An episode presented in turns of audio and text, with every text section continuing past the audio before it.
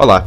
Neste 35 episódio da Conversar que a gente se entende, conversei com o advogado e ex-ministro da Solidariedade, Trabalho e Segurança Social num governo PSD-CDS, Pedro Mota Soares. Começámos por falar sobre as razões para a crise da direita portuguesa, focando na crise existencial que neste momento o partido onde o convidado milita, o CDS-PP, vive e nas repercussões que essa crise pode ter no resto da direita em Portugal. De seguida, conversamos sobre um dos maiores problemas que o país enfrenta, no caso a questão demográfica, usando como base os primeiros dados dos censos de 2021 e no da 2021 Aging Report da Comissão Europeia. Na sequência disto, falamos sobre o envelhecimento da população portuguesa e nas consequências que isso terá para as reformas e para a sustentabilidade do sistema de segurança social. Conversamos também sobre a produtividade em Portugal e sobre a importância das qualificações para o futuro do país. Foi uma conversa concentrada na crise da direita e nos desafios demográficos e económicos que o país enfrenta, porventura os mais relevantes nos próximos anos. E por isso, espero que gostem.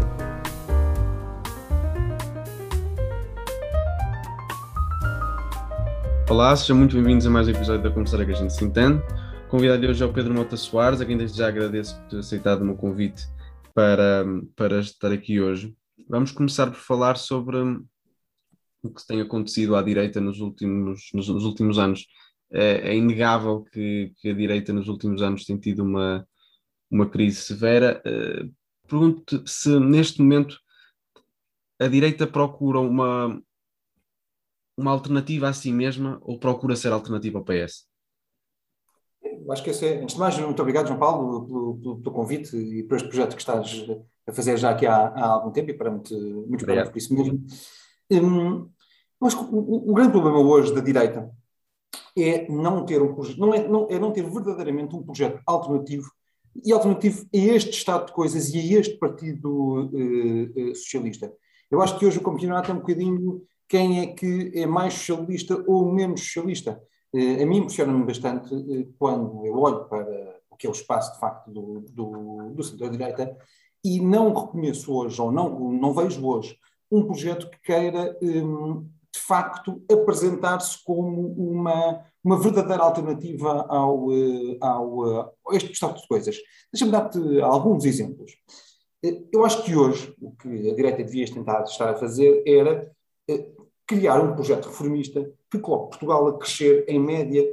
3% ou mais 3% na próxima década. Um projeto que garanta que a nossa balança comercial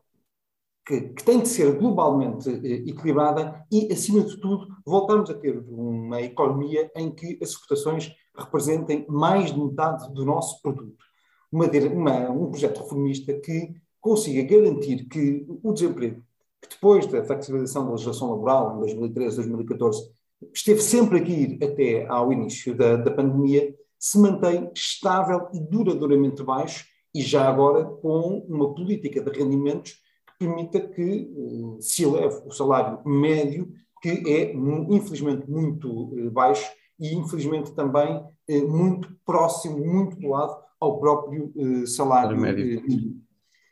que um, tenha políticas públicas que permitam quebrarem-se os ciclos de pobreza que, infelizmente, se transmitem de geração em geração. Um, políticas que garantam que o trabalhador, em tempos de globalização, pode, pelo seu mérito, pelo seu trabalho, pelo, pelo seu esforço, vir a deixar mais aos seus filhos daquilo que recebeu dos seus pais. Uma, um projeto que permita que, por exemplo, aqueles que querem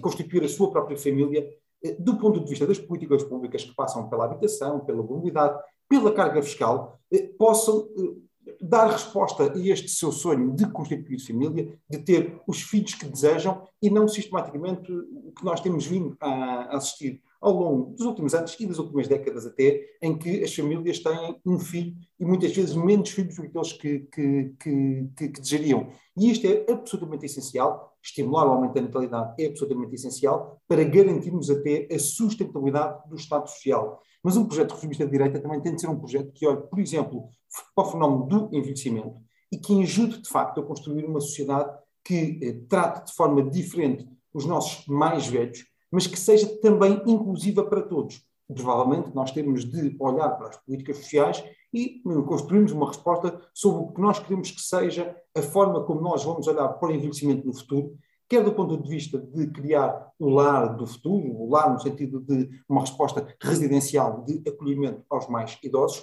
mas, acima de tudo, também uma resposta que permita que as pessoas, de uma forma mais digna e humanizante, só recorram a estas respostas residenciais já em fim de linha. Mas também, do ponto de vista até do que é a digitalização da nossa sociedade, o que é que, como é que nós vamos promover uma resposta do, do Estado que se permita que diminuemos, consigamos diminuir o, os impostos e a carga fiscal sobre a economia, libertando a economia e apostando na digitalização da própria economia. Um projeto reformista que passe por uma, dar uma nova resposta relativamente à dimensão do ambiente. Nós que somos a geração que começa a sentir os efeitos das alterações climáticas e que tem também essa capacidade e essa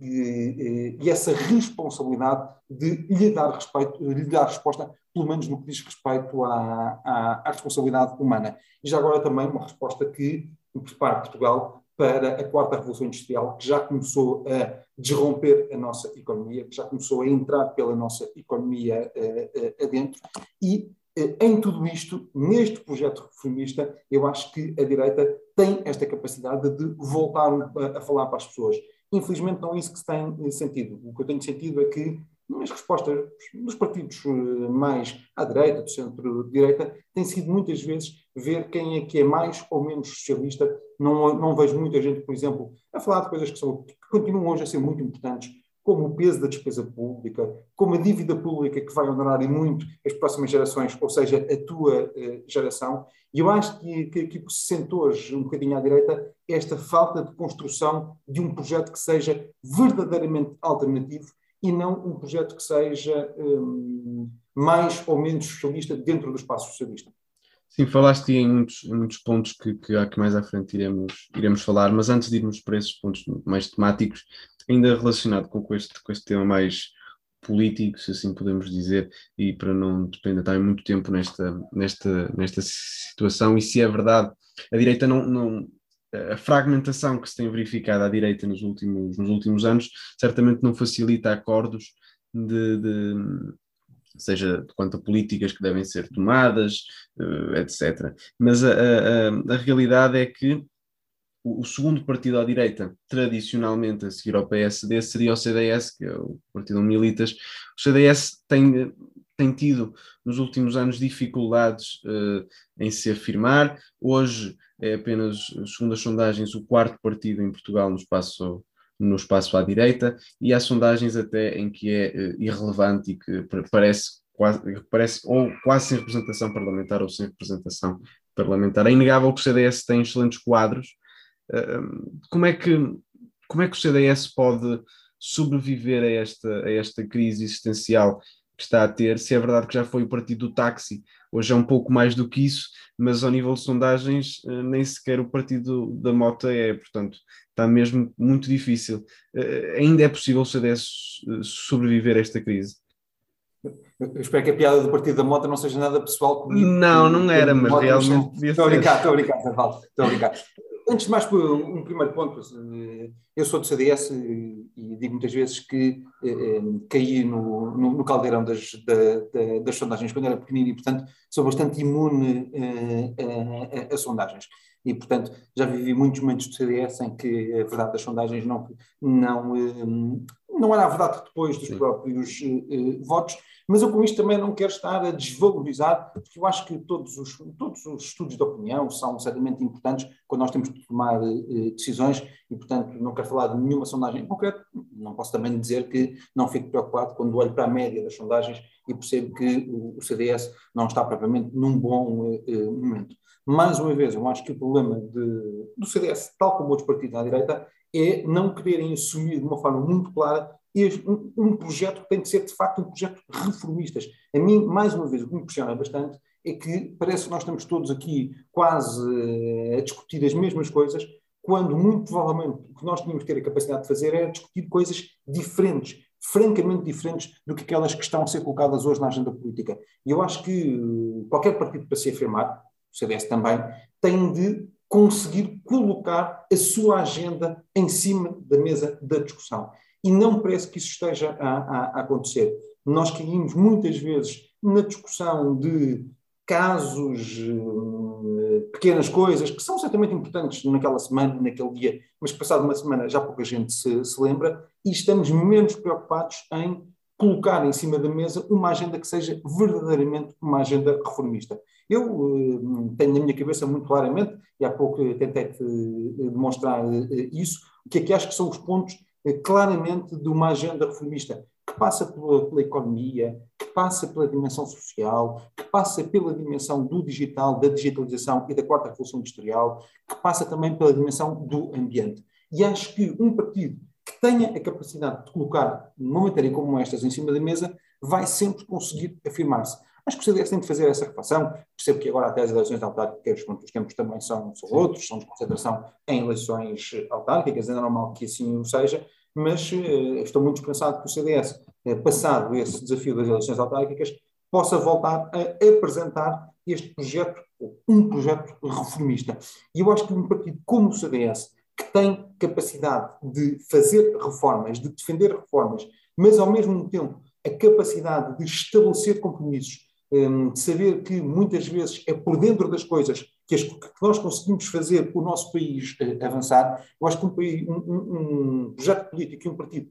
como o CDS tem sempre capacidade de afirmação especialmente tem capacidade de afirmação num tempo em que se vê mais o protesto do que, do que a alternativa. O CDS não é, pela sua natureza, um partido de protesto, é sim um partido de um, estabelecer alternativas, afirmar alternativas, afirmar reformas. Eu acho que quando o CDS se voltar um bocadinho a encontrar nesse ponto das reformas, de ser um partido reformista, eh, não deixando ninguém ficar para trás, um partido reformista, mas com um enorme pendor e uma enorme preocupação com a proteção social daqueles que são os mais pobres, os mais fracos e os mais desfavorecidos, acho que o CDS, quando tiver a capacidade de se afirmar eh, com este projeto reformista, terá sempre muito mais, então, será sempre mais apelativo também aos olhos dos eh, eh, eleitores. Eu percebo que na cabeça das pessoas, enquanto não veem verdadeiramente uma alternativa, acabam por cristalizar um bocadinho sobre o, que, o que têm à, à, à sua frente. Acho que cabe muito ao CDS apresentar essa agenda um, alternativa, uh, ter esse discurso reformista e acho que quando o conseguir fazer, uh, também consegue recuperar até na confiança dos próprios eleitores.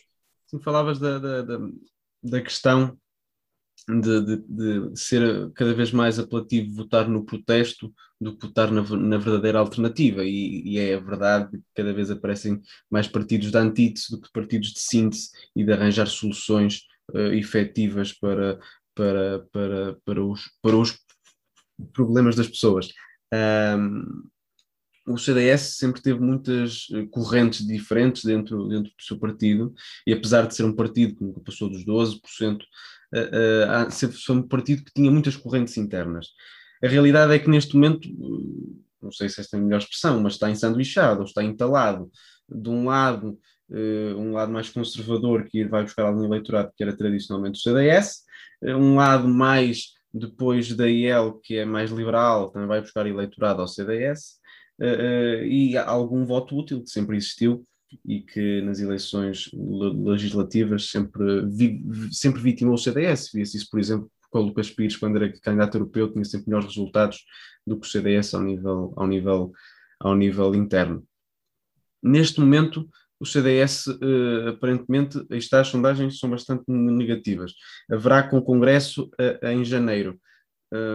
mesmo depois desse congresso, começa a haver cogitações, e as pessoas já falaram sobre essa possibilidade da ideia de uh, um mega partido de direita que aglomerasse, por exemplo, PSD e CDS. Essa possibilidade é real? É possível efetivamente haver um partido que junto o CDS, no caso do CDS, vir a perder bastante representação parlamentar e ter bastante resultados eleitorais mais negativos ainda do que foi 2019? Eu não sou desses que acredita nesse, nessa debacle do, do, do, CDS, pelo contrário. Acho que o CDS tem o, seu, tem o seu espaço, tem um espaço que tem de ocupar e, curiosamente,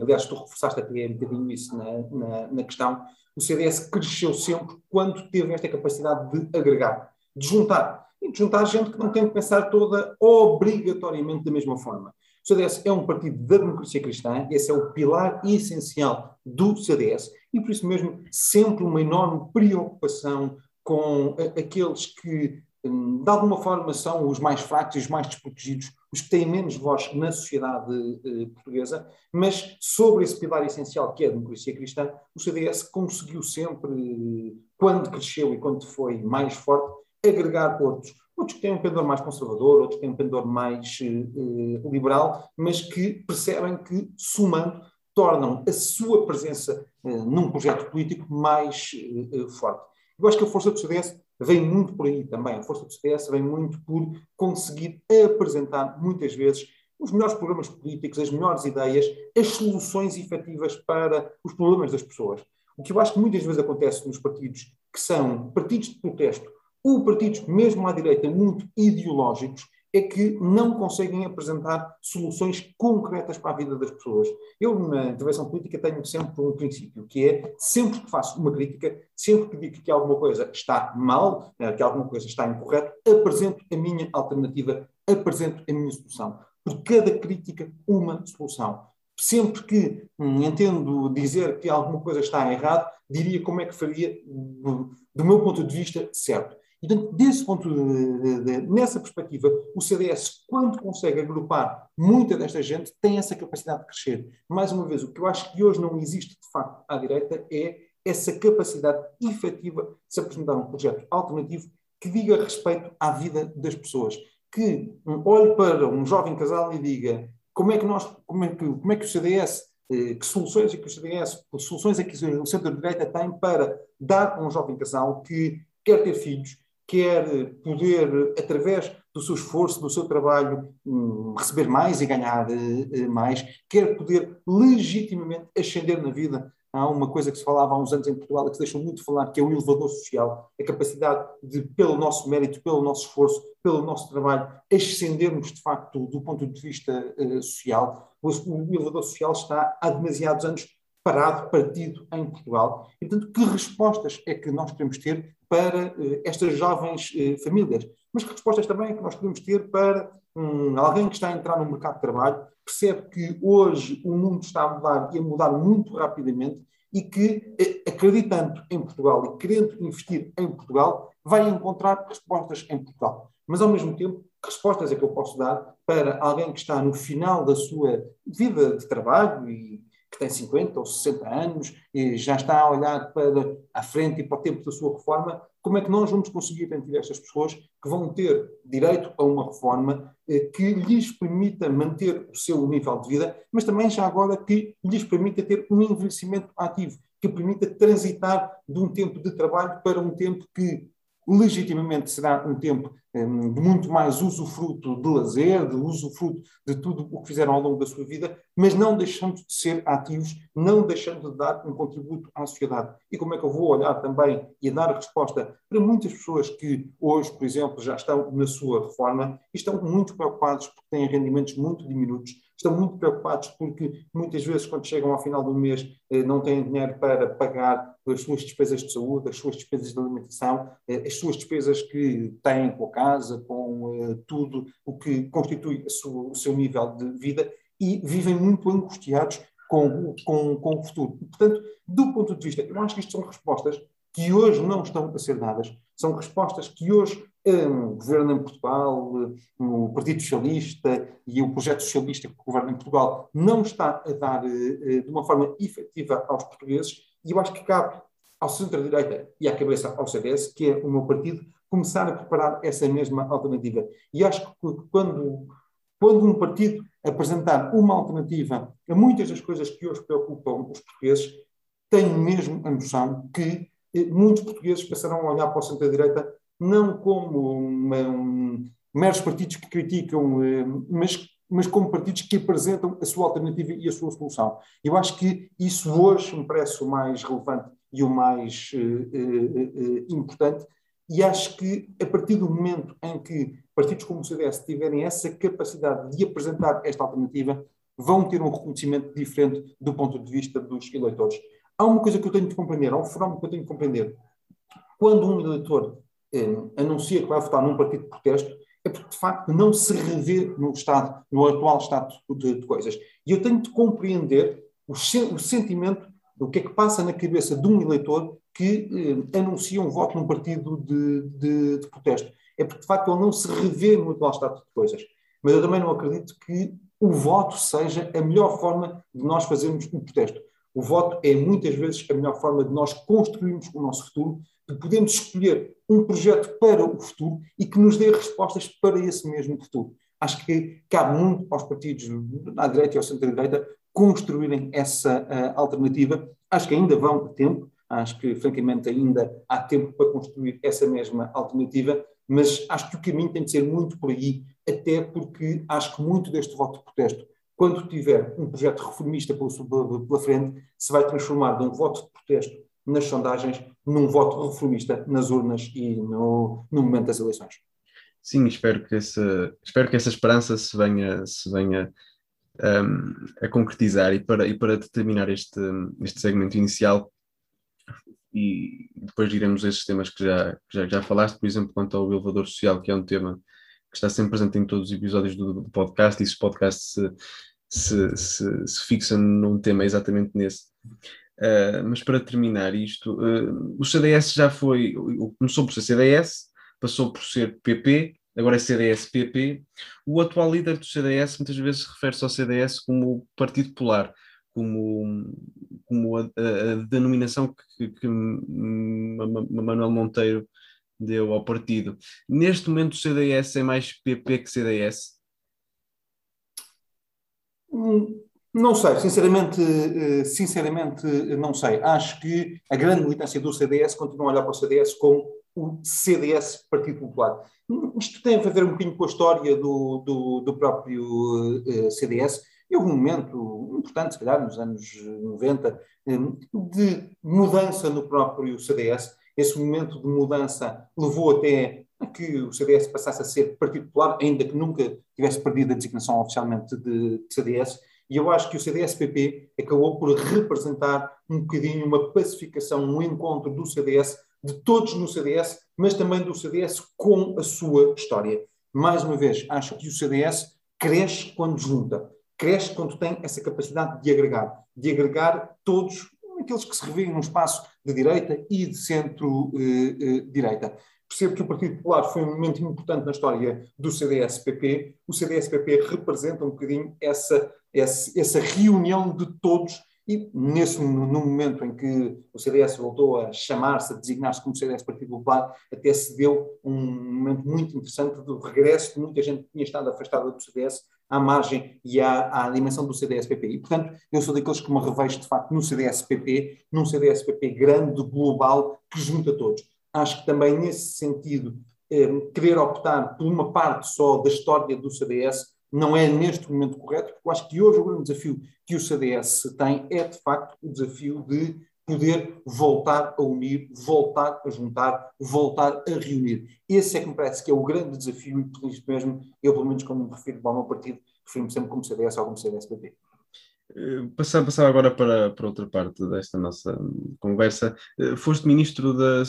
da Segurança Social e, portanto, o tema da demografia é um tema certamente muito presente e é um tema que eh, nas, no debate em Portugal eh, a maior parte das vezes diria que é de alguma forma negligenciado.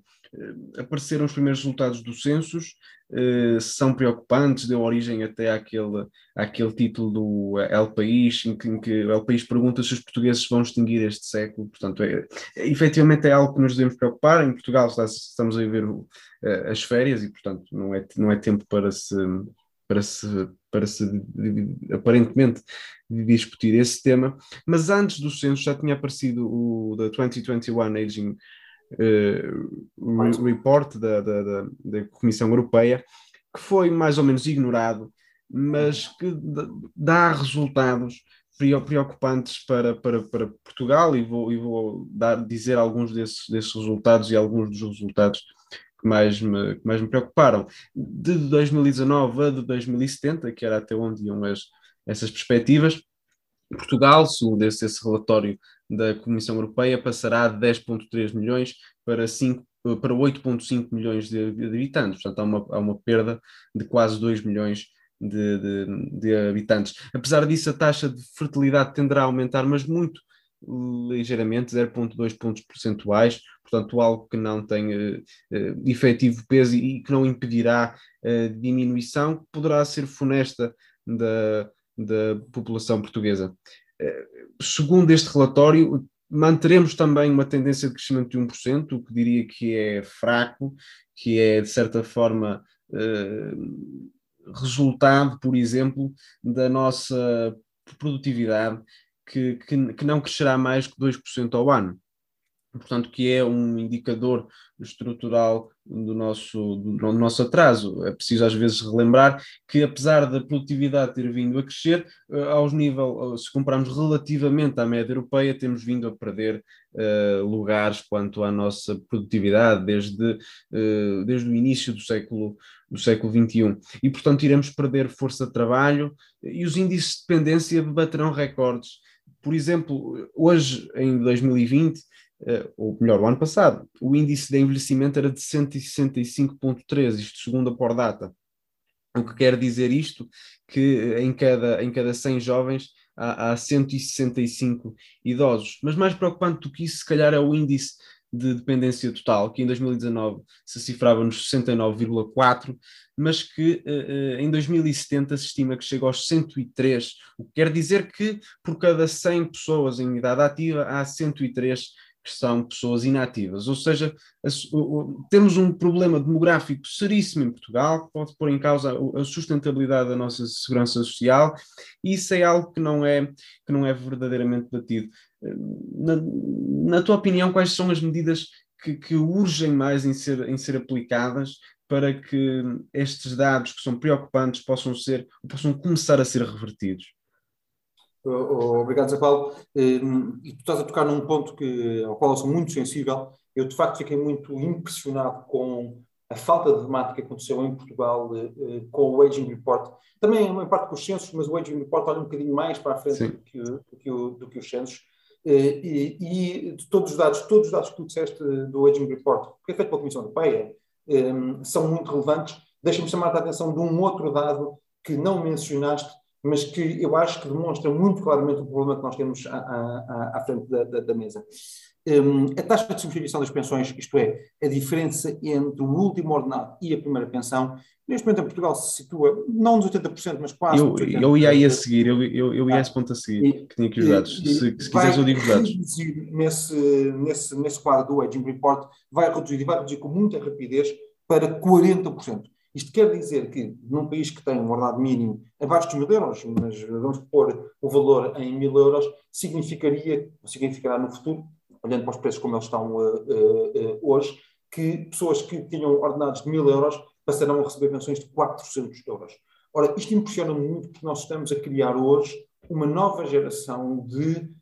pobreza na velhice que é seríssima. Eh, há uns anos atrás houve um autor que falava muito sobre uma, uma, uma tese que era a conspiração grisalha. Ele dizia que a reforma da Segurança Social que foi feita em 2007 era uma reforma, uma conspiração, entre aspas, grisalha, em que se protegiam os atuais pensionistas e aqueles que eh, iam ser a breve trecho dos pensionistas, mas que se atiravam os efeitos da reforma mais duros para o futuro. E estes dados, infelizmente, comprovam um bocadinho eh, isso. Isso leva-me a dizer que nós temos que ter a capacidade de agir e de agir já. O que eu defendo, pessoalmente, é uma reforma estrutural do ponto de vista da segurança social que dê eh, garantias àqueles que hoje são pensionistas que continuam a receber a sua pensão, que dê garantias àqueles que hoje estão a descontar e que estão próximo da sua pensão de reforma, que não têm possibilidade sequer de, olhando para trás, de fazer mais descontos e que têm de ter segurança no sistema para pagar as suas pensões, mas ao mesmo tempo que dê mais liberdade, nomeadamente a quem está há pouco tempo no mercado de trabalho ou quem está hoje a entrar no mercado de trabalho, para poder eh, organizar como melhor entender também o seu futuro contributivo. E por isso, eu já há muito tempo esta parte que defende o, o, o plafonamento do sistema da segurança social, e plafonar a segurança social não é só, é acima de tudo plafonar, retirar da segurança social o pagamento das pensões mais elevadas, totalmente mais elevadas, porque eu acho que a partir de um determinado valor, nós não estamos a falar de segurança social, já estamos a falar de aplicação de poupanças na reforma, que é uma coisa um bocadinho diferente, mas que, como é óbvio também, tem de significar introduzir também plafons nas próprias eh, eh, contribuições. Eh, este debate é um debate que aconteceu em Portugal de uma forma estrutural desde o final do século passado, início deste, deste uh, século. Eu acho que se perdeu muito tempo nesse mesmo debate, não fazendo eh, não fazendo as reformas que o país precisava. Reconheço que uma reforma como estas deve ser feita num ciclo de crescimento económico permita que nós consigamos encontrar fontes também para financiar esta mesma eh, reforma. E eu acho que até do ponto de vista europeu há mecanismos que nos podem ajudar também de alguma forma, tentarmos financiar reformas estruturais como, como eh, esta, num cenário de crescimento económico, mas acho hoje Acho que hoje, eh, olhando para a política em Portugal como ela está, não há um quadro político que permita fazer uma reforma estrutural da segurança social. Olhando para quer o governo, quer o quadro na Assembleia da República, eh, percebo que não há a possibilidade de ter uma maioria que permita fazer uma reforma estrutural da segurança social. E por isso mesmo, não baixando os braços, acho que há muitos mecanismos, há muitas alterações que nós devíamos começar já a fazer hoje, Ponto um, dando mais informação às pessoas. A mim impressionou muito que não tenha havido um debate estrutural em Portugal sobre este quadro que nós estamos aqui uh, a, a, falar. Acho que as pessoas têm de um, ter a noção das dificuldades que nós vamos ter uh, pela frente acho que é absolutamente fundamental que as pessoas percebam de facto que vai haver uma diminuição no futuro da sua pensão, do valor da sua uh, pensão, e isso tem de levar a que nós encontremos outras formas de aforrar, de fazer poupanças. Tudo isto soma, todos estes números que nós estivemos a dizer, somam só um outro. Portugal tem uma taxa de poupança muito, mas mesmo muito baixa. É verdade que durante a pandemia ela subiu, mas eu acho que ela subiu não de forma estrutural, mas de forma conjuntural, porque as pessoas também não tiveram a economia teve parado e, portanto, não houve sequer forma de gastar ah, algum do fogo que as pessoas tinham e, portanto, acho que com uma retoma económica eh, voltaremos, infelizmente, a taxas de poupança muito, muito baixas. E por isso mesmo, nós temos de criar, do ponto de vista dos mecanismos de segurança social, novos mecanismos que permitam que as pessoas possam ter mais descontos. Eu defendo até um mecanismo conjuntural eh, em que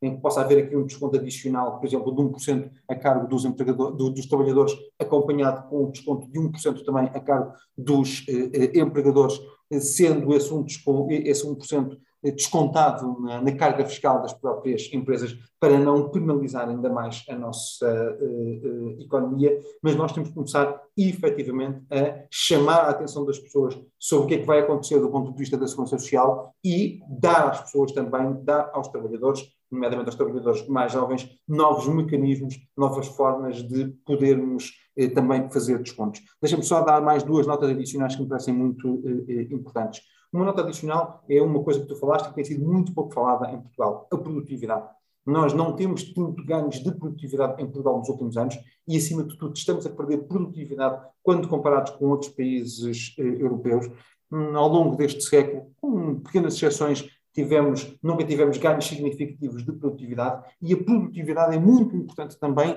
para a manutenção, eh, a sustentabilidade dos próprios sistemas eh, eh, sociais. De uma forma muito simples, se eu tiver um trabalhador que porventura duplicasse a sua produtividade, isso iria significar também mais descontos para os sistemas sociais. E este tema é um tema muito importante, mesmo muito relevante, muito especialmente quando nós estamos a falar de uma, de uma transição digital e de uma revolução digital que nós estamos uh, uh, a viver. Hum, hoje há um debate muito interessante sobre o que é que vai ser o futuro do trabalho, como é que nós no futuro uh, vamos conseguir empregar as pessoas. Há um estudo feito sobre a realidade portuguesa um, promovido pela CIP e, e pela, pela, pela, McKinsey, que diz que eh, Portugal, com a automação, com a introdução de robôs, entre aspas, no, no nosso mercado de trabalho, pode perder entre 600 mil e 1 milhão e 100 mil postos de trabalho. Estamos a falar de uma perda muito significativa de postos de trabalho, mas também pode criar novos postos de trabalho e na criação desses novos postos de trabalho pode chegar até aos 600 mil novos postos de trabalho. Portanto, num cenário muito positivo, nós até poderíamos ter entre a destruição e a criação de postos de trabalho um cenário neutro, mas num cenário mais negativo podemos ter aqui uma perda com significado de postos de trabalho. Mas há uma segunda dimensão neste estudo que é muito relevante, que é a dimensão de nós percebermos que se nós queremos aumentar níveis de produtividade, não podemos renegar essa mesma transição digital. A digitalização da nossa, da nossa economia, a transição para o digital, pode ajudar-nos a transformar a sociedade portuguesa numa sociedade mais produtiva e, nesse sentido, mais sustentável, quer do ponto de vista das finanças públicas, quer do ponto de vista dos sistemas sociais. E a mim impressiona-me que também se tem falado pouco sobre esta dimensão, e eu acho que esta dimensão é muito, mas mesmo muito uh, relevante, muito especialmente quando nós falamos na qualificação dos nossos recursos humanos, e isso também tem a ver com a segurança social e com os sistemas sociais. Última nota, falámos há pouco brevemente também sobre a dimensão da natalidade, é um terceiro elemento muito relevante também para a manutenção dos sistemas uh, sociais. A demografia na sua globalidade, quer quando falamos das pessoas mais velhas, quer quando falamos das pessoas mais novas, mas o tema da natalidade é certamente muito importante. Nós falamos sempre, e bem, não tenho nenhum ponto relativamente a isso, um, uh, com a necessidade que temos de uh, ter imigração para podermos ter uh, mão de obra, acho que Portugal tem que ter uma política inteligente relativamente à imigração, acima de tudo num tempo de transição digital, podemos escolher um bocadinho os perfis de pessoas que precisamos e, portanto, nesse sentido, poder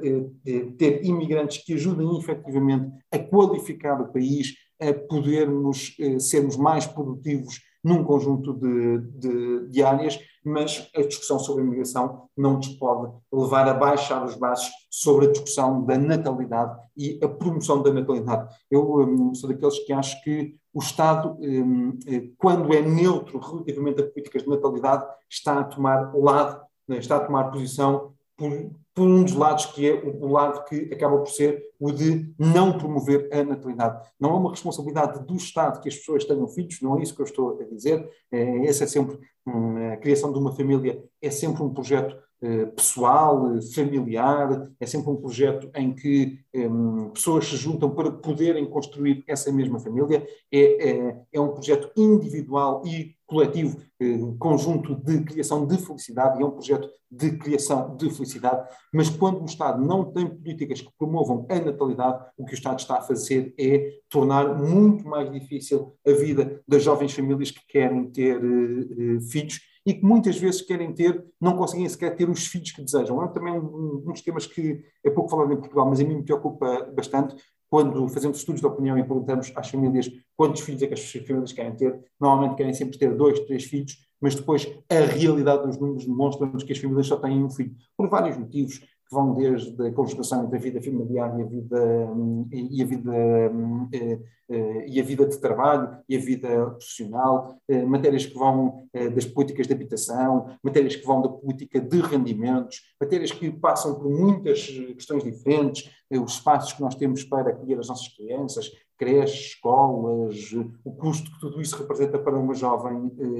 família, mas a verdade é que, infelizmente, há muito tempo em Portugal que nós não estamos a conseguir inverter este ciclo de ter uma natalidade muito fraca e tudo isso tem um grande impacto sobre os sistemas uh, sociais. Não é só sobre os sistemas sociais, mas também sobre os sistemas sociais. Para acabar de responder este bloco, deixa-me só, Paulo, corrigir-te uma pequena coisa. Dizias há pouco que eu fui ministro da, da Segurança Social e da Solidariedade. Eu digo sempre, estive ministro. Um, é preciso que nós uh, percebamos que a vida política é sempre muito transitória portanto, na política nós nunca somos nada, nunca se é ministro, nem se é deputado, está-se ministro, está-se deputado, e eu estive os dois com um imenso orgulho e foi um enorme privilégio poder desempenhar essas funções políticas, mas com essa noção que na política nunca se é nada permanentemente, só se está, porque é sempre uma transição. Então fica, fica essa, essa correção feita, que é uma particularidade da, da, língua portuguesa, porque em inglês, por exemplo, essa, essa correção deixava de fazer sentido, mas pegava inicialmente. Mas há outras em inglês que fazem sentido que nós, nós, nós, nós não nós também não fazemos. Como, por exemplo, politics e policies, não é? Sim. Nós, as políticas públicas e a política partidária têm a mesma palavra. Mesma palavra. Em inglês consegue-se ter aqui às vezes outras nuances. Sim, é, é verdade. Mas pegava na sua na parte inicial da sua resposta e quanto aos dados de, das, das, das, reformas, também posso, posso aqui dar os dados mais, mais em, em, em concreto. Em Portugal, uh, neste momento, a pensão corresponde a cerca de 74% do valor do último salário, o que é o segundo valor mais alto da União, da União Europeia, só atrás de Espanha. Em 2025, aí está, o valor subirá aproximadamente para 85%, o que é o valor mais alto da União Europeia, quase o dobro da média europeia. Inacreditável é como é que em 2070 Uh, segundo estas mesmas expectativas, baixa para 41,4%, ou seja, muito próximo dos, dos 40%, que é menos de metade do valor que expectavelmente se atingirá em 2025. Portanto, esse valor passará a ser o décimo mais alto da União Europeia. Isso, isto só nos faz perguntar como é que isto vai acontecer, não é? Como é, como é que deixamos chegar a este ponto? E depois há outra questão importante que é, eh, e depois numa, numa, num quadro seguinte falávamos sobre, sobre as outras, outras questões que, que, que disseste, mas quanto às reformas, eh, eh, uma política se calhar que é mais fácil de ser, de ser tomada, é de prolongar uh, ou, ou, atrasar a idade da, da, da, reforma. A questão que eu faço é que peso é que isso tem no emprego jovem, porque se nós prolongarmos a idade da reforma, fará com que as pessoas que têm esses postos de trabalho fiquem durante mais tempo nesses postos de trabalho, hipotecando a possibilidade de primeiro emprego para a, a, a, população jovem, que é uma preocupação e que Portugal tem, tem está nos primeiros países quanto ao, ao, ao, desemprego jovem. Portanto, para além de termos poucos jovens, porque efetivamente são poucos, os poucos que, que, que são têm dificuldades em encontrar emprego. Portanto, temos aqui um duplo, um duplo problema, portanto, esta tal, eh, este, este duplo envelhecimento da, da, da população portuguesa, pela base e pelo topo, que, que, pode ter, ou que acaba por, ser um, um, uma pescadinha de rabo na boca, não é? Ou seja, acaba por um problema alimentar só o outro. Ou seja, a questão é, é que peso é que uh, uh, políticas para conseguirmos uh, solucionar os problemas das reformas pode ter no, no, no desemprego dos, dos mais jovens. Paulo, eu acho que aí, o, o, o, sinceramente, uma das grandes chaves passa pela qualificação. Nós temos de perceber que estamos, de facto, a viver uma revolução industrial. E uma revolução industrial que, contrariamente da primeira, da segunda e da terceira revolução industrial, estamos a falar de uma revolução industrial onde uh, a capacidade, até o intelecto humano, pode vir a ser uh, uh, substituído. E por isso mesmo, eu acho que nós temos de mudar muito e muito rapidamente a forma como nós estamos a qualificar e a formar muitos dos nossos jovens o sistema educativo em que tu estás não é estruturalmente diferente do sistema educativo em que eu estudei, mas que também não era estruturalmente diferente do sistema educativo em que, porventura, os meus pais uh, uh, estudaram. E, portanto, nós estamos a falar de um sistema educativo que está a preparar jovens para um mundo que já não vai existir. Uh, provavelmente 50% das profissões que nós hoje conhecemos vão desaparecer num espaço de 20 anos. E vão surgir muitas outras profissões que nós hoje algumas delas já conseguimos imaginar, outras nem conseguimos imaginar. Mas nós temos na mesma um sistema formativo, educativo e formativo muito eh, ligado, muito estruturado para um mundo que já não vai existir. E por isso mesmo eu acho que nós estamos a apostar muito na qualificação dos nossos jovens, eh, um dos, um dos, eh, um dos eh, números que a mim me assusta muito é quando nós, quando nós olhamos para a quantidade de jovens que não estão nem em formação, nem a trabalhar, nem no sistema qualificativo. Uma coisa que às vezes se chama, com uma designação com alguma piada, os nem-nem, portanto, com alguma piada ou de uma forma mais simples, os nem-nem, que não estão nem a trabalhar, nem a processos educativos, nem a processos seletivos o, o, a dimensão dos, do, dos jovens que não têm qualquer espécie de qualificação em Portugal continua a ser estruturalmente elevada no quadro da União Europeia e por isso mesmo eu acho que nós temos de mudar e mudar muito rapidamente a forma como qualificamos e formamos os nossos jovens. Até porque eu acho que muitos dos novos postos de trabalho que vão surgir não serão ocupados tendencialmente por pessoas que já estão há mais tempo no mercado de trabalho, vão sim ser ocupados por pessoas que vão entrar agora no mercado de, de, de trabalho. Portanto, eu acho que, curiosamente, nesta revolução industrial, nós não teremos tanto esta questão que é uma pessoa que está no mercado de trabalho está a ocupar o lugar de um jovem que está a entrar no mercado de trabalho, porque podemos estar mesmo a falar de tarefas diferentes, de profissões estruturalmente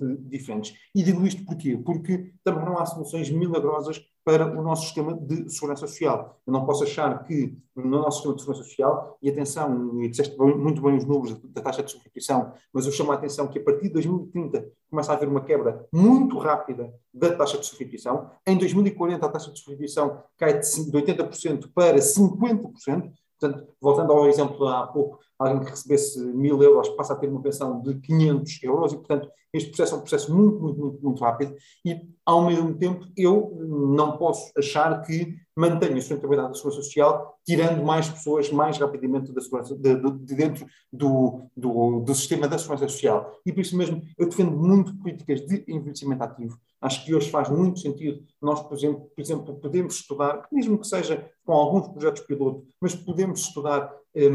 cada vez mais um, um, fenómeno de reforma parcial, ou seja, as pessoas poderem eh, reformar-se parcialmente e passarem a receber parcialmente a sua reforma, ao mesmo tempo que continuam no mercado de trabalho a trabalhar a tempo parcial, também para abrir um bocadinho mais o mercado de, de, de trabalho. E também me preocupa a minha qualificação destas pessoas dentro do mercado de trabalho. Porquê? Porque eh, muitas destas pessoas podem estar em profissões que vão desaparecer e nós vamos ter de requalificar estas pessoas, eventualmente para outras eh, profissões. Acho que este debate é um debate muito eh, eh, eh, interessante. É um debate que não está a ser tido de uma forma estrutural, mas tem um enorme impacto na dimensão eh, eh, política. Quando, hoje, quando eu olho hoje para a Europa e para muitas das pessoas que votam em partidos de protesto na nossa eh, Europa, e estes partidos de protesto podem estar quer à extrema-esquerda, quer à extrema-direita, eu percebo que hoje uma das coisas que assusta muito as pessoas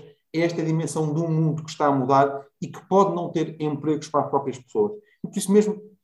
quem aparece, quer à extrema-esquerda, quer à extrema-direita, eh, com, hum, com soluções a dizer um bocadinho que vai parar o mundo, que vai parar a globalização da economia, que vai parar a transição digital, um, capta votos porque percebe que há muita gente que está assustada perante este mesmo mundo. E, portanto, acho que os reformistas, e eu assumo sempre como um reformista, têm uma enorme obrigação, que é a obrigação de falar de uma forma transparente, falar de uma forma clara às pessoas, explicar-lhes que o mundo que aí vem e da globalização que tem vindo a acontecer é exatamente a diminuição de, da pobreza, a diminuição até em parte das desigualdades, ainda que eu acho que as desigualdades continuam a ser um, cada vez mais um dos temas estruturais também que está, uh, de alguma forma, criar clivagens dentro das nossas uh, sociedades, mas a solução para o que aí vem não pode ser a solução de pararmos mundo. Isso não vai acontecer. Aliás, é muito curioso,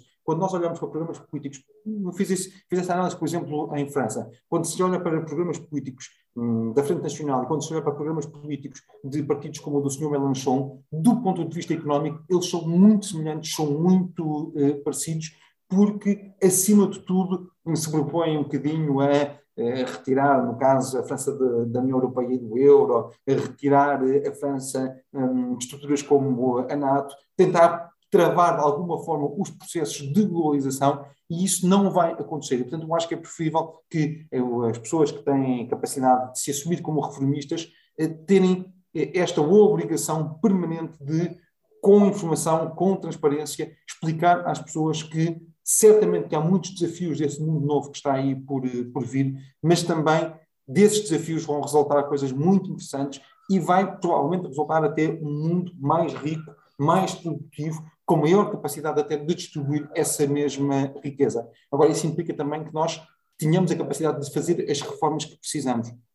Digo muitas vezes que o pior inimigo do Estado Social, e eu sou um defensor do Estado Social, e o pior inimigo do Estado Social é não fazermos reformas. O pior inimigo do Estado Social é nós acharmos que, não fazendo nada, conseguimos salvar o Estado Social como o conhecemos ou hum, na sua uh, uh, essência. Por isso mesmo, olhando para a segurança social, se nós temos, queremos a capacidade de, no futuro, ter reformas que sejam reformas condignas, que protejam as pessoas, temos que ter essa capacidade de fazer hoje reformas estruturais na segurança social que permitam salvaguardar e salvar o Estado social no seu futuro. Falavas, falavas agora da, da questão da,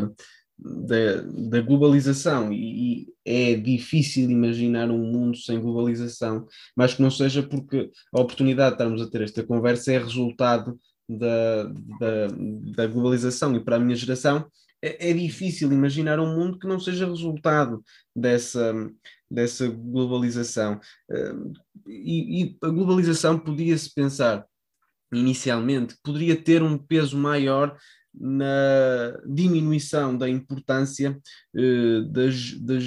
das, geografias e, e, numa maior deslocalização de empresas, etc. E efetivamente teve, mas essa deslocalização não, nunca poderia ser feita de forma completamente irracional e que tinha, que, tinha que ter algum tipo de, de, de, de, de medidas ou algum tipo de, de, de, pontos iniciais de partida para que as empresas pudessem procurar outros países. Desde logo, eh, possibilidades de cargas fiscais mais baixas, coisa que em Portugal não existe, e cargas fiscais mais competitivas. E depois o outro ponto é exatamente a produtividade. Essas grandes empresas nunca iam para procurar países como Portugal, onde a produtividade é, é baixa face à média europeia, quando temos países ao nosso lado, relativamente perto, com condições idênticas às nossas, e que têm produtividades e cargas fiscais, ou, ou que têm a, a, produtividade mais, mais, mais alta e cargas fiscais mais baixas. E, portanto, o tema da produtividade, que é, como dizias, raramente discutido, é, é de importância uh, vital para o crescimento da nossa economia já a curto prazo. Depois dizias outro ponto, por exemplo, que é a taxa de poupança. Em geral, quando, quando, quando, se, quando se verificam crises, a taxa de poupança tende a aumentar. Uh, aconteceu isto em 2011 e agora parece que está a aumentar uh, pouco. Mas é, face à média europeia, ainda assim, somos dos países onde a taxa de poupança é mais baixa. E somos também dos países que recorremos mais ao crédito. Ou seja, uh, não conseguimos pensar, não sei se é algo cultural, ou se tem a ver, por exemplo, com a falta de qualificações e de literacia financeira. Mas não conseguimos pensar a longo prazo, porque a poupança, o que tem de efeito, ou seja, a poupança é diminuir o consumo uh, presente para aumentar o consumo futuro. E o que os portugueses tendencialmente fazem é consumir agora e esquecer o futuro. E para além disso, gastam recursos que ainda não têm, começam a gastar recursos futuros uh, uh, e, portanto, recorrem ao crédito. E, portanto, temos aqui uma situação em que, para as reformas, o, o, o recorrer ao crédito e o não de, de deixar poupança é algo bastante, bastante, bastante, bastante relevante é algo, esta, estes problemas são problemas que são de índole cultural, ou seja, culturalmente os portugueses são mais desleixados do futuro, podemos dizer isso, ou, ou é algo que, que, vem, por exemplo, da, das parcas qualificações dos portugueses ainda face à média europeia, que faz com que possa criar, por um lado, mais confiança face ao modelo atual e, por outro, mais incúria face ao que vem e ao que pode vir de seguida, e com esta pandemia percebemos a importância vital que a poupança tem para a sobrevivência económica das, das famílias. Acho que acima de tudo tem a ver com o facto de, eh, em Portugal, os rendimentos serem baixos e depois, do ponto de vista da, da, das empresas, a dimensão do capital também ser reduzida. E por isso mesmo acho que, nós, acho que esse é um problema estrutural que nós temos em, em, em Portugal. E, portanto, uma das perguntas também que eu, que eu faço, do ponto de vista de não de resignar, mas lançar como desafio é como é que nós conseguimos mudar o nosso modelo económico, permitindo que eh, se retribua melhor, se remunere melhor os portugueses, e isso só se pode fazer com um aumento de produtividade, isso também tem a ver com a qualificação que nós já falámos, mas também, por outro lado, que nós consigamos capitalizar mais as empresas em Portugal, porque eu acho que nós também temos aqui um problema efetivo de eh, falta de capital eh, em, em, em, em, Portugal. E por isso mesmo, acho que este é de facto um grande eh, desafio. No início da nossa conversa, nós falámos muito sobre a capacidade de construir um projeto alternativo ao, ao, ao, socialismo que vai avançando pelo país. Eu acho que tem muito a ver com a capacidade de respondermos a esta, a, a esta pergunta. Um, como é que nós conseguimos que a economia portuguesa seja mais produtiva, consiga produzir mais, produzindo mais, distribuir mais rendimento, criar mais riqueza para que essa própria riqueza também possa ser distribuída. E isso para mim é que é verdadeiramente criar um projeto alternativo ao projeto, um projeto do socialismo. A verdade é que o modelo de desenvolvimento económico que nós temos tido até uh, aqui, mais uma vez, é um modelo em que não se consegue remunerar melhor as pessoas, não se consegue remunerar melhor os portugueses e por isso mesmo quando nós temos este crescimento, que é um crescimento muitas vezes anémico, de 1%, 2%, conseguimos uma vez, numa recuperação de, de, de uma crise, ter um crescimento de 3%, como é óbvio, num só ano, como é óbvio, isto não vai conseguir dar um boost à economia portuguesa, porque nós mudamos, conseguimos mudar, de facto, o que é que o nosso, nosso paradigma. E eu acho que a construção de uma alternativa tem que ser a construção efetiva de um, um, país que tem de crescer muito mais, tem de crescer 3%, tem de crescer uh, sistematicamente todos os anos 3% ao longo de uma, de, de uma década, para poder, de facto, remunerar muito melhor também os seus recursos humanos. Isso implica, de facto, acho que temos aqui uma oportunidade grande neste momento com este desafio que é o desafio da transição uh, digital. Eu percebo que, se calhar nos primeiros anos deste, deste século, muita gente achou que a produção iria passar toda, nomeadamente para a Ásia, e hoje percebemos que não é bem assim. Portugal tem condições únicas, ímpares, para, neste mundo global, mas digital, poder uh, uh, competir. Temos uma infraestrutura que é um, compara com o melhor que existe ao nível uh, europeu. Quando se olha para as infraestruturas de comunicações em Portugal, nós temos, por exemplo, nas redes de fibra, ao nível do melhor que existe na Europa, e já agora, convém que lembremos, sem investimento público, sem investimento do Estado, um investimento que foi 100% uh, uh, privado. Podemos ter, e temos hoje centros de conhecimento que nos ajudam a qualificar pessoas eu acho que a capacidade dos recursos humanos é muito relevante, mas mesmo muito relevante. Era importante também que esses centros de conhecimento que não fossem só ao nível, ao nível politécnico ou universitário, que nós pudéssemos também criar cada vez mais condições de qualificar mais jovens, normal ter um bocadinho mais hands on the job. Eh, nem toda a gente em Portugal tem de fazer um curso universitário, um curso politécnico. O que não se pode fazer é retirar a essas pessoas a possibilidade de, mesmo que seja mais tarde, depois de, de, de, ao longo da sua vida profissional, de o poderem eh, fazer, mas a qualificação de recursos em áreas que, se calhar há uns anos atrás nós não ligávamos muito, mas hoje são absolutamente essenciais, que têm a ver com a computação, que têm a ver com a capacidade de capacitar as empresas do ponto de vista digital, é absolutamente essencial e absolutamente uh, estrutural. Eu acho que uma parte muito grande do desafio que nós vamos ter pela frente passa exatamente por, por, por aí. Qualificar, qualificar com capacidade para respondermos a este, este mundo, que vai ser um mundo uma, uma transformação muito, mas mesmo muito uh, rápida. E acho que Portugal pode, um, Portugal podia e devia ter um objetivo de ser um dos melhores sítios do mundo para testar uma ideia. Nós devíamos ter a capacidade de criar zonas francas no país, as chamadas sandboxes, para que um jovem que queira testar uma ideia de uma startup, um, alguém que queira testar uma ideia disruptiva, possa usar Portugal um bocadinho, dar as condições para que alguém venha para Portugal e um, um, um, possa fazer esse mesmo investimento. E isso implica muito nós temos, de facto, muita, muita capacidade eh, usarmos a capacidade instalada que temos do ponto de vista das nossas infraestruturas, mas também temos a capacidade de pensarmos um bocadinho fora da caixa e colocar Portugal como um dos centros por excelência para testar novas ideias e desenvolver novas ideias. É um desafio muito importante. Acho que nós temos uma dimensão que é interessante para poder fazer isso. Depois temos um conjunto de outras coisas que ajudam muito. Eu acho que cada vez mais nós temos de conseguir atrair os chamados nómadas digitais, temos um estilo de vida que é simpático para que isso aconteça, temos fatores muito positivos como o fator da segurança para que isso possa acontecer, temos fatores como o fator das infraestruturas que já aqui destaquei, agora implica também termos rasgo, termos ousadia, termos eh, ambição, e eu acho que isso é que tem falado um bocadinho, falhado um bocadinho mais, nomeadamente na parte e na dimensão eh, governativa. Sim, e, e, falavas há pouco da questão das, das desigualdades da, do peso que têm as desigualdades em Portugal, se Portugal é um país desigual, e o peso que isso tem nas clivagens sociais que, que, começam cada vez mais a aparecer e clivagens sociais que, que se refletem em clivagens políticas. E, e, a ligação desse tema exatamente à produtividade são as qualificações, é a educação, e é a educação que, fa, que, faz com que as desigualdades possam diminuir, é a educação que faz com que a produtividade possa, possa, possa aumentar. Em Portugal, a educação é um tema que, que, que, muitas vezes também é, que é negligenciado. Este governo tem tido políticas de educação eh, erráticas eh, desde o início eh, de, de 2015. A ideia é facilitar o, o, acesso a, a, a, ou melhor, facilitar o acesso a melhores notas, se podemos dizer assim,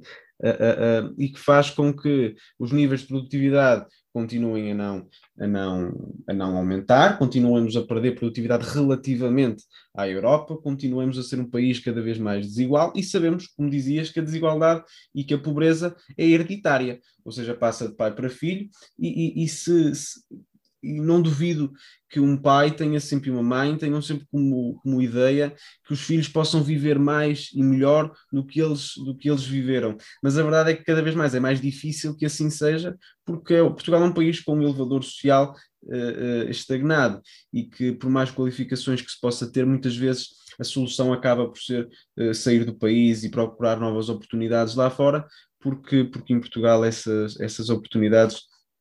acabam, acabam por, não, por, não, por não existir. Ou seja, a educação é exatamente o elevador social por excelência, por um lado, e por outro lado, é, é, é, é, o local onde se, pode, onde se pode ter políticas mais futuristas, quanto, por exemplo, à economia, quanto à produtividade. E o envelhecimento vai ter também a educação, porque Portugal é o segundo país da Europa com professores e com docentes mais envelhecidos, ou seja, com mais dificuldade, tendencialmente, com mais uh, dificuldade para, para a mudança e para a mudança digital, por exemplo, que a pandemia mostrou que era uh, essencial e que, e que nos próximos anos uh, presumo que, que acelerará. E, portanto,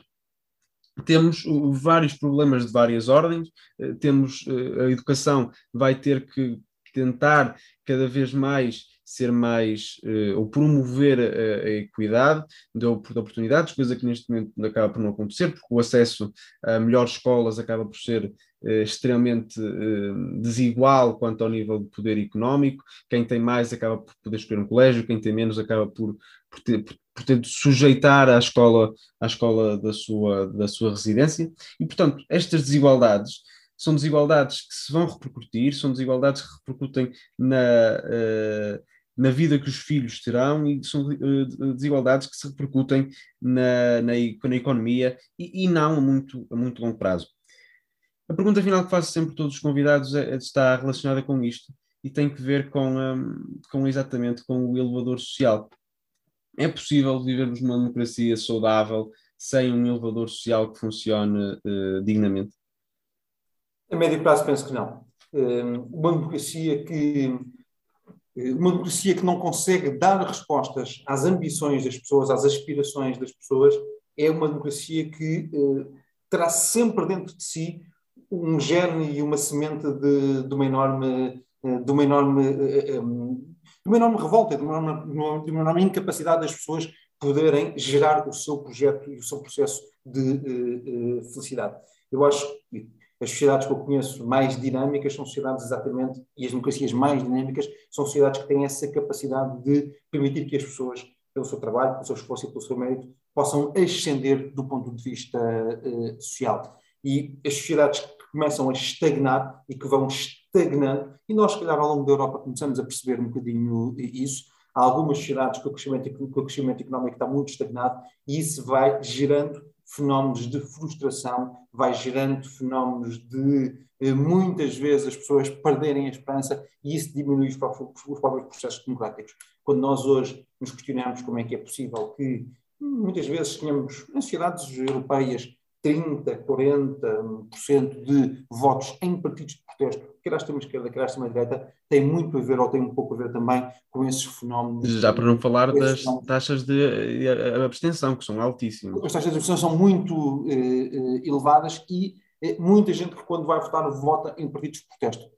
E, portanto, essa sensação de protesto, essa sensação de antissistema, tem muitas vezes a ver com a frustração que as próprias democracias não conseguem eh, dar, eh, não conseguem resolver às próprias pessoas. Isso também tem a ver com o facto de nós olharmos para o futuro e eh, não acreditarmos tanto no nosso futuro. Um estudo que foi feito há algum tempo uh, atrás impressionou-me bastante. Quando se perguntava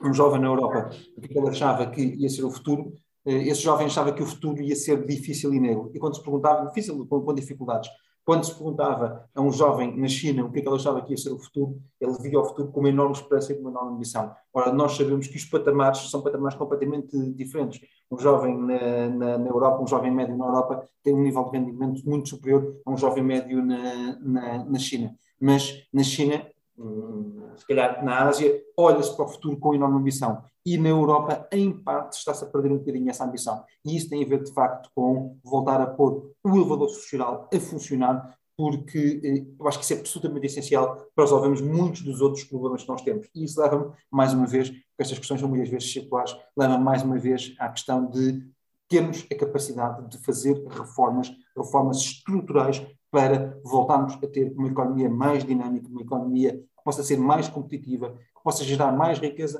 porque se nós não gerarmos mais riqueza, não vamos ter mais riqueza para distribuir. Eu acho que esse é o ponto essencial, um bocadinho, que fica aqui um bocadinho como moto desta conversa. Sim, e, e, nos últimos seis anos as reformas são inexistentes e é efetivamente isso que Portugal precisa, e acho que concordo contigo, é que Portugal precisa para, para crescer. Temos que caminhar mesmo para o fim deste, deste episódio e perguntava então os livros, ou um livro, ou os livros que, que acha relevante referir para acabar este episódio. Nós estamos aqui em período de, de férias ainda, portanto, eu vou recomendar um livro de um autor português eh, que, que, que que eu conheço pessoalmente, mas eh, não é, não é pelo defeito da, da, da, amizade. Acho que é um jovem autor português que tem a capacidade de escrever eh, sobre o mundo, mas também sobre Portugal e que tem uma visão muito, eu acho muito interessante também eh, dos fenómenos que estão a acontecer. O autor chama-se Hugo Gonçalves, ele tinha lançado, já lançou vários livros, tinha lançado há cerca de um ano atrás um livro muito interessante, que é um bocadinho a sua história de vida e a relação com a sua mãe, com o filho da mãe, mas lançou agora muito recentemente um livro chamado Deus, Pátria e Família, é uma história alternativa, é uma história do What If, eh, passa-se em Portugal eh, durante o período do, do, do, Estado Novo e faz uma pergunta: what if se tivesse havido aqui um twist na, na, na, história portuguesa? E, portanto, nesse sentido curioso, é uma recomendação aqui para as férias. Acho que é um livro muito interessante também para esta altura do ano. E, e olhando eh, para as pessoas que, que, que te marcaram, seja ideologicamente, seja na forma como olhas para a política ou para, ou para, ou para outra coisa, pessoas é que consegues destacar nesse âmbito? Muito sinceramente, há uma coisa que, que, que, nós às vezes falamos pouco, que é o heroísmo da resiliência. A mim marcam muito, e foram muitas pessoas de vários quadrantes políticos diferentes, mas que conseguiram, num determinado momento, inspirar-me, num determinado momento, fazer-me olhar para as coisas de uma forma diferente. E eu que estive muitos anos a acompanhar o setor social e continuo a acompanhar o setor eh, social, acho que há um exemplo de, de heroísmo que nós destacamos poucas vezes, que é o heroísmo da resiliência. São aquelas pessoas, por exemplo, que estão à frente de uma instituição social, uma misericórdia, uma IPSS, eh, pessoas que o fazem de forma voluntária, sem ganharem dinheiro com isso, o fazem muitas vezes eh, em prejuízo da sua vida familiar, às vezes até da sua vida profissional, e mesmo assim, perante tantas dificuldades, perante tantas burocracias, perante tantas dificuldades que são criadas pelo próprio Estado, pelas, pelas várias envolventes, têm essa enorme capacidade de sair da cama, levantarem-se e acreditarem que podem também ajudar a fazer o mundo um sítio melhor para o, o, o, os outros. E por isso mesmo, eu se calhar hoje eh, também eh, por causa, por causa, da nossa vivência pessoal, das coisas que nos vão passando aqui também eh, à frente da nossa vida, gostava muito de destacar esse exemplo da liderança destes voluntários que dão muito de si, entregam muito de si e sem os quais Portugal seria ainda mais injusto, ainda mais difícil do ponto de vista social e provavelmente muitas pessoas, nomeadamente algumas que são das mais pobres e das mais desfavorecidas, passariam por momentos ainda mais difíceis. E por isso mesmo, se calhar como inspiração, hoje escolho aqui a inspiração destes heróis silenciosos que têm muitos nomes, eh, são muitas mulheres e muitos homens do norte e do sul do país, do litoral e do interior, Portugal continental e das ilhas, que têm esta capacidade, pelo menos a mim, de me inspirar, também eu próprio também tentar dar alguma coisa de mim para garantir que a vida das pessoas que estão à minha volta pode ser um bocadinho melhor. Então ficamos com, esse, com, esse, com essa referência à, à resiliência de, de, muitos e assim terminamos mais um episódio de Conversar que a gente se entende. Para a semana estarei, estarei aqui com mais um convidado. Até lá. Obrigado, um abraço forte, Paulo.